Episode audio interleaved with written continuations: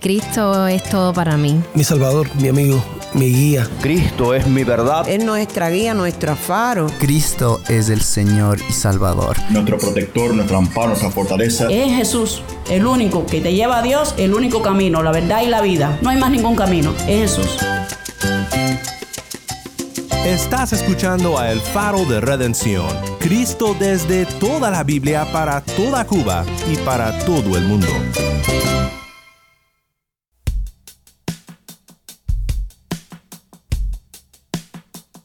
Hola, soy el pastor Daniel Warren. Muchas gracias por acompañarme desde donde sea que nos sintonizas para seguir estudiando juntos Primera de Pedro en nuestra serie titulada La verdadera gracia de Dios. Hoy llegamos al final de nuestra tercera semana de estudios en esta carta de Pedro y todavía nos queda una semana más con más que aprender de nuestro Dios, con más invitados especiales desde Cuba y estoy seguro de que te animará mucho en tu fe. Hoy nos acompaña un gran amigo del Faro, el doctor Norberto Quesada. Es pastor en La Habana y presidente nacional de la Convención Evangélica de Cuba, Los Pinos Nuevos. He tenido la dicha de pasar varios domingos alabando a Dios en su iglesia y te puedo decir que Norberto es un hombre que se apasiona por el Evangelio y por su alcance en la ciudad de La Habana y en toda Cuba. Si tienes una Biblia, busca Primera de Pedro 4.1 al 6 y quédate conmigo.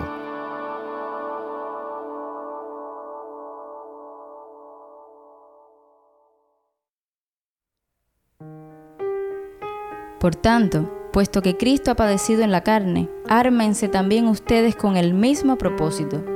Pues quien ha padecido en la carne ha terminado con el pecado, para vivir el tiempo que le queda en la carne, ya no para las pasiones humanas, sino para la voluntad de Dios.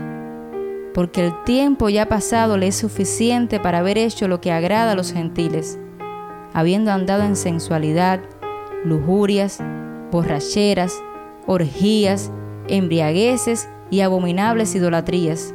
Y en todo esto se sorprenden de que ustedes no corren con ellos en el mismo desenfreno de disolución y los insultan. Pero ellos darán cuenta a aquel que está preparado para juzgar a los vivos y a los muertos, porque con este fin fue predicado el Evangelio aún a los muertos, para que aunque sean juzgados en la carne como hombres, vivan en el Espíritu conforme a la voluntad de Dios.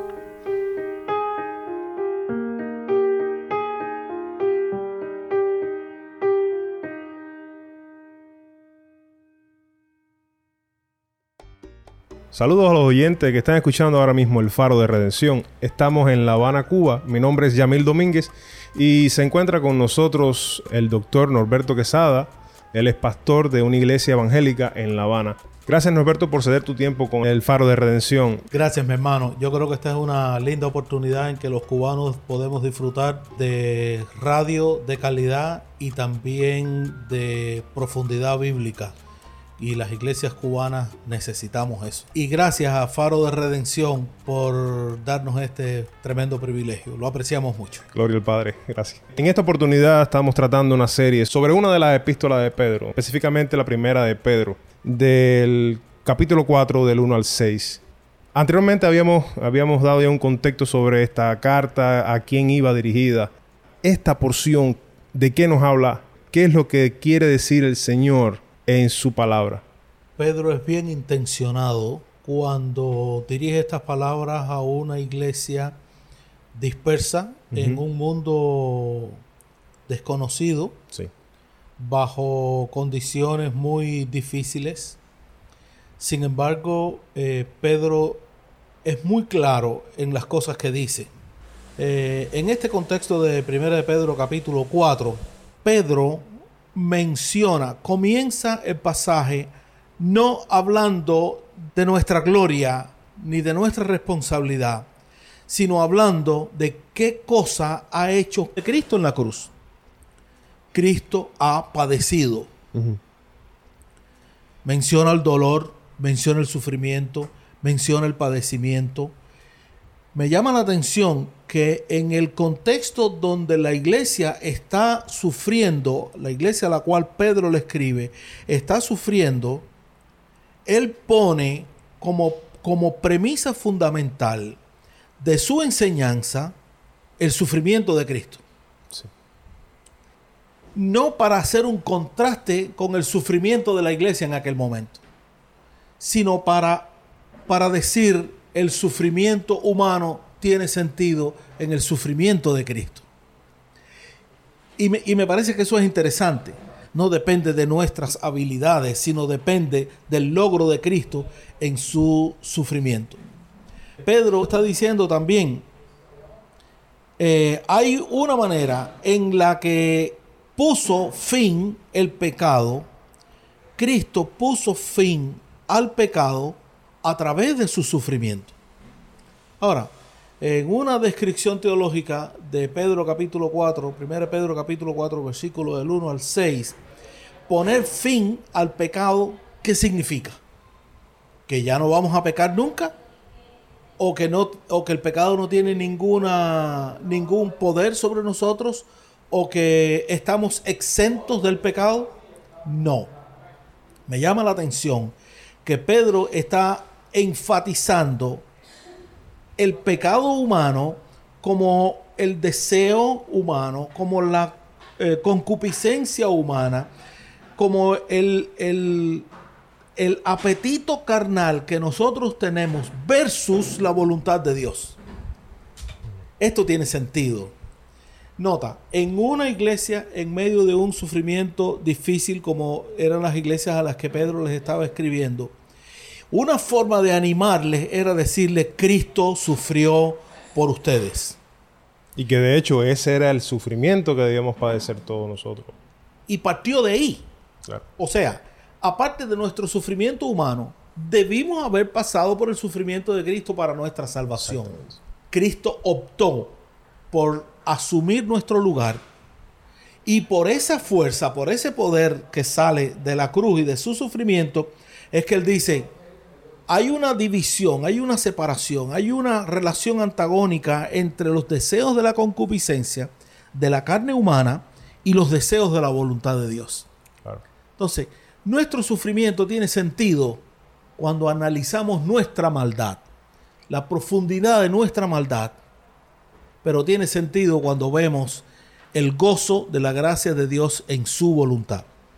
Y por eso Pablo está diciendo, ustedes son administradores según su gracia. Es decir, nuestro sufrimiento está condicionado por nuestro pecado, pero el sufrimiento de Cristo es la condición para nuestra fuerza en cumplir con la voluntad, con la voluntad de Dios. Me llama también la atención en esta descripción que hace Pedro en este pasaje, el, el no vuelvan atrás a los gentiles que vivían en lascivias, que vivían en idolatría, que vivían en concupiscencia, que vivían una vida de pecado. Por otro lado, ¿cuál es el impacto que hace el Evangelio según Dios? La grandeza de este pasaje y de lo que Dios me parece nos quiere enseñar es en la tierra podemos vivir una vida de fruto.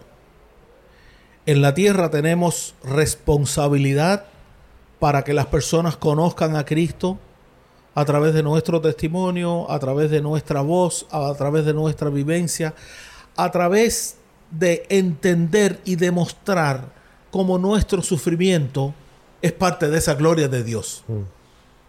Y cómo el sufrimiento de Cristo es parte de nuestra alegría. Este es un desafío grande para nosotros.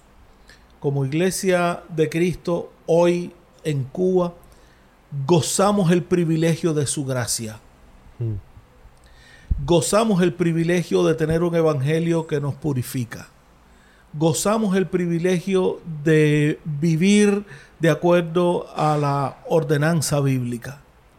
No necesitamos más estructuras Necesitamos que el Evangelio comience a trabajar en nuestro interior vivir una vida diferente, una vida atractiva para el resto de las personas.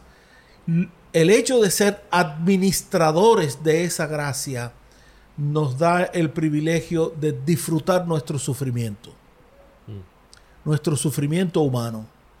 Dios nos habla en medio de nuestro dolor. Y en medio de nuestro dolor nos encontramos con un Cristo diferente. Claro.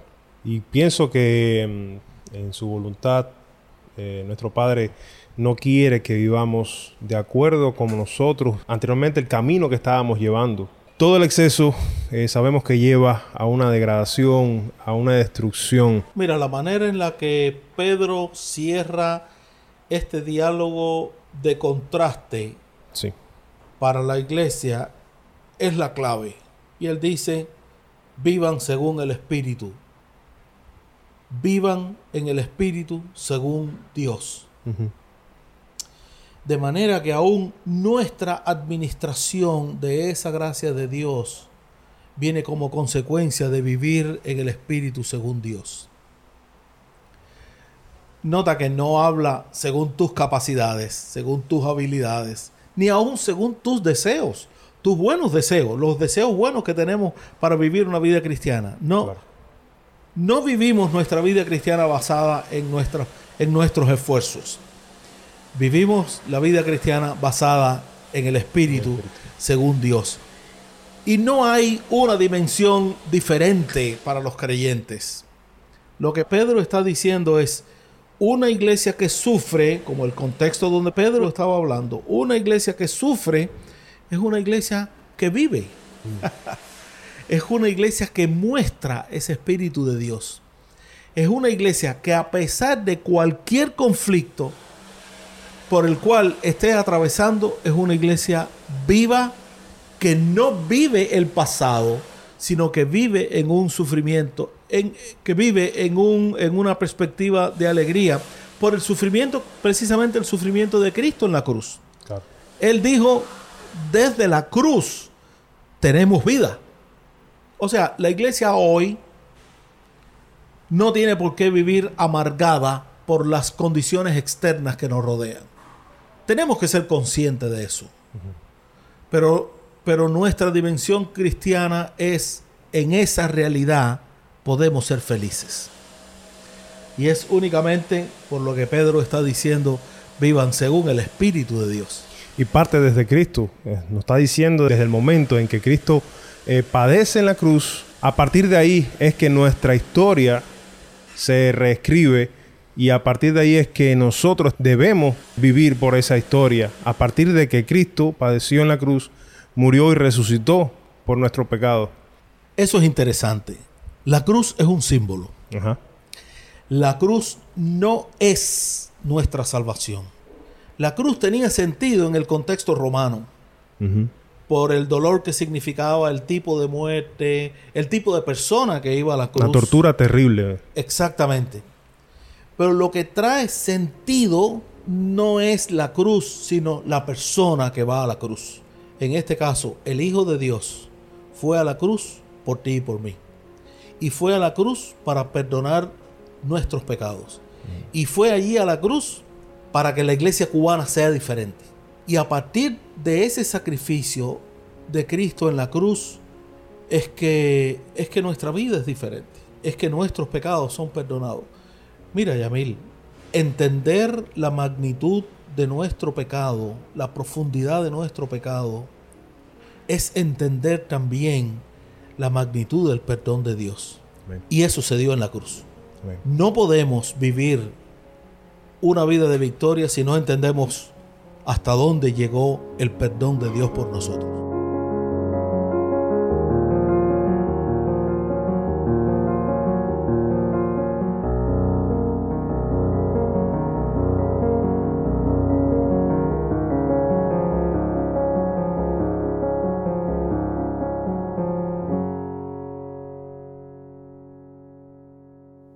Mi nombre es Daniel Warren y estás escuchando El Faro de Redención. Estamos en La Habana con Yamil y con un invitado muy especial, nuestro amigo el doctor Norberto Quesada, Pachi para quienes lo conocen. Nuestros hermanos nos están compartiendo buenísimas reflexiones sobre 1 de Pedro 4, 1 al 6 y cómo el padecimiento de Cristo y su gracia impacta nuestra manera de vivir y de sufrir gozosamente en este mundo. Nuestro pecado es tan profundo, pero es más profundo el perdón de Dios. Entonces, hay posibilidad de vivir una vida en medio de los sufrimientos que tenemos hoy como cubanos, las crisis que, económicas que tenemos, las necesidades sociales que tenemos, etcétera. Todo eso es parte de lo que Cristo puede redimir.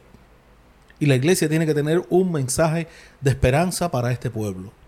Es la iglesia la portadora de ese evangelio. Somos nosotros los administradores de la paz y de la esperanza que la gente puede tener.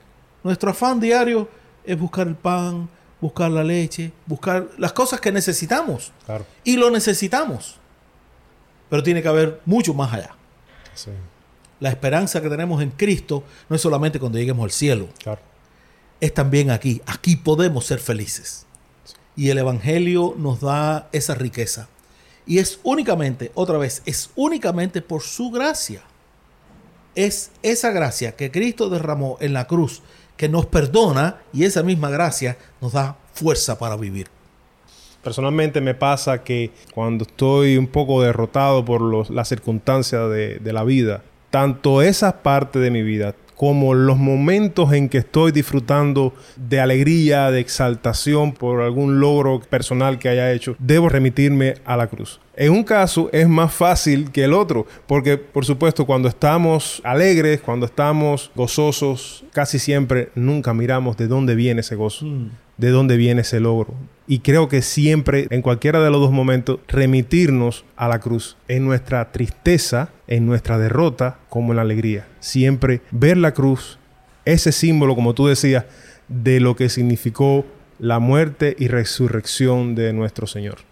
Mira, somos seres emotivos y, que, y queremos vivir vidas también manejadas por las emociones. Y es obvio porque somos seres vivos y muchas veces nuestras emociones nos dominan. Pero por encima de, nuestra, de nuestras emociones hay también una realidad que somos seres pensantes.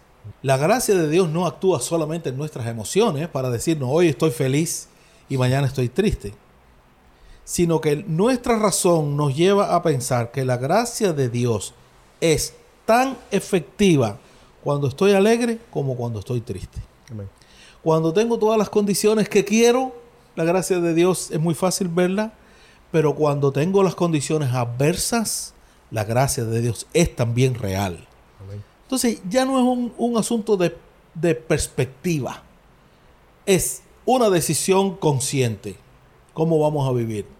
Podemos seguir viviendo bajo nuestra tristeza, podemos seguir viviendo escondidos de la realidad, de la realidad, enajenados del mundo exterior y al final la depresión nos mata.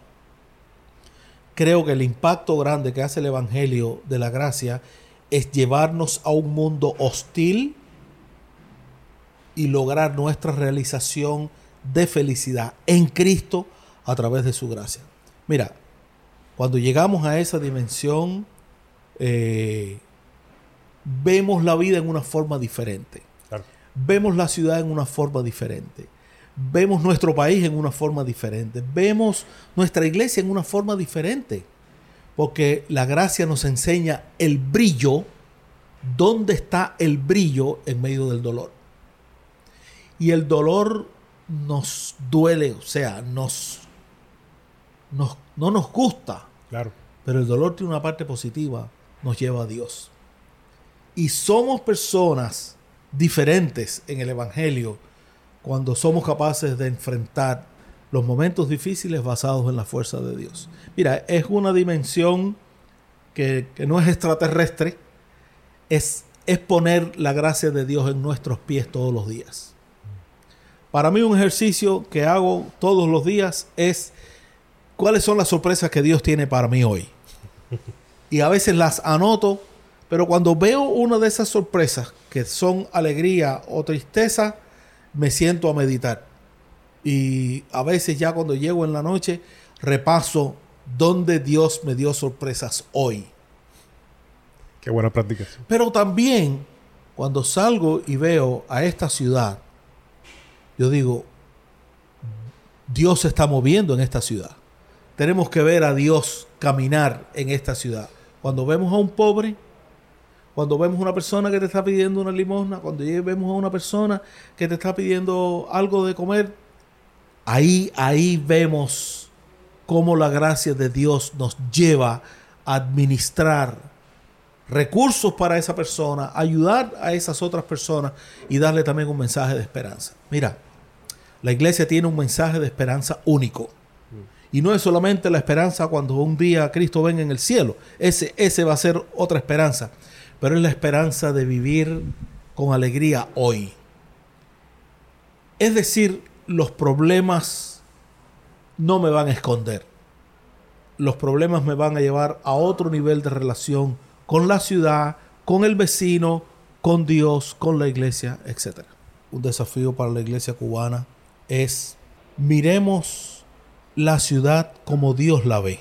No miremos la ciudad con nuestros ojos de resentimiento, con nuestros ojos de amargura, con nuestros ojos de tristeza. No veamos la ciudad así. Veamos la ciudad como el lugar donde Dios está sentado.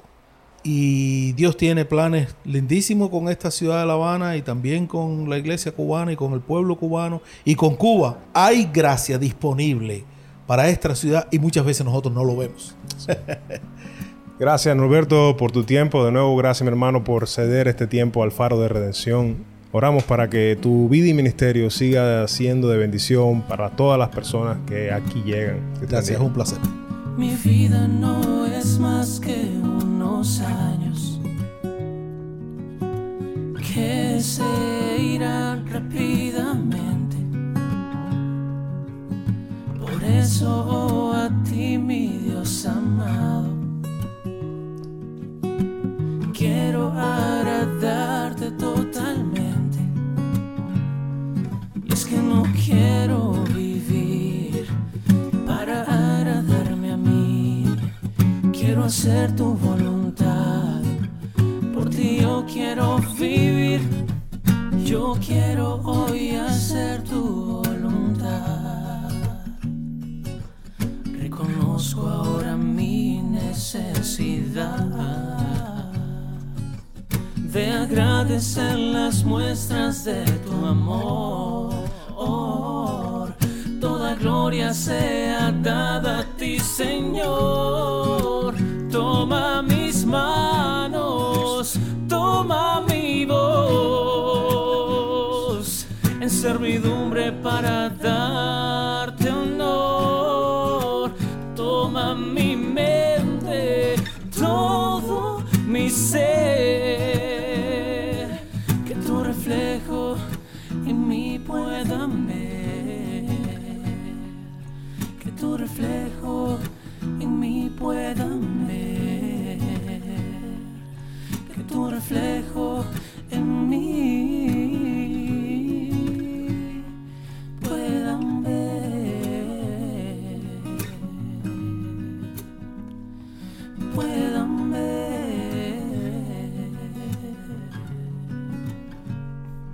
Esto fue Toma mis manos, canta Martín Manchego. Mi nombre es Daniel Warren. Gracias por acompañarme aquí en el Faro de Redención.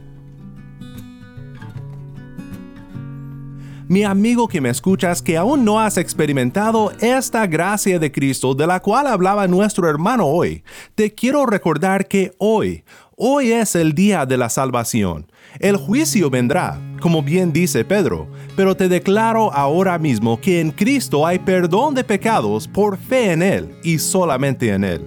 Aferrándote a Él por la fe, no importa cómo te juzguen según la carne, es decir, según una perspectiva humana, porque tú tendrás nueva vida en el Espíritu, tú tendrás libertad, tú tendrás un propósito en este mundo porque tendrás una nueva identidad una identidad en Cristo.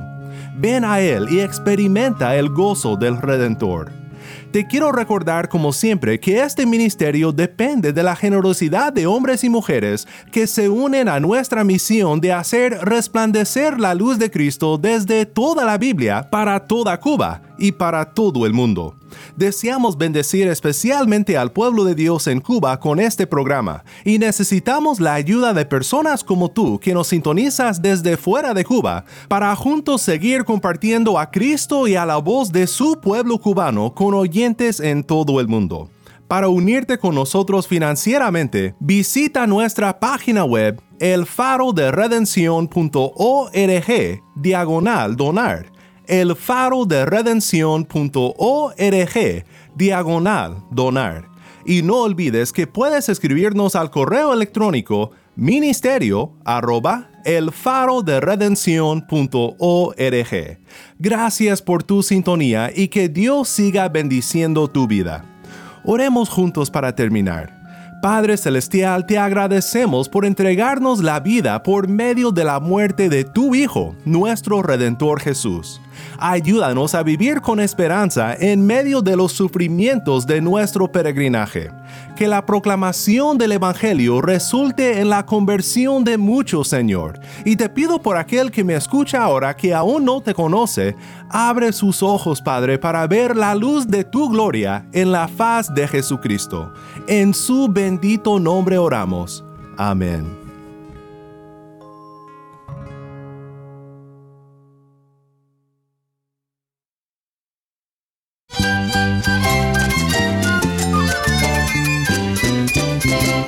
Mi nombre es Daniel Warren y esto ha sido el Faro de Redención. Te invito a que me acompañes la próxima semana cuando, como siempre, anunciaremos las buenas nuevas de Cristo desde toda la Biblia para toda Cuba y para todo el mundo.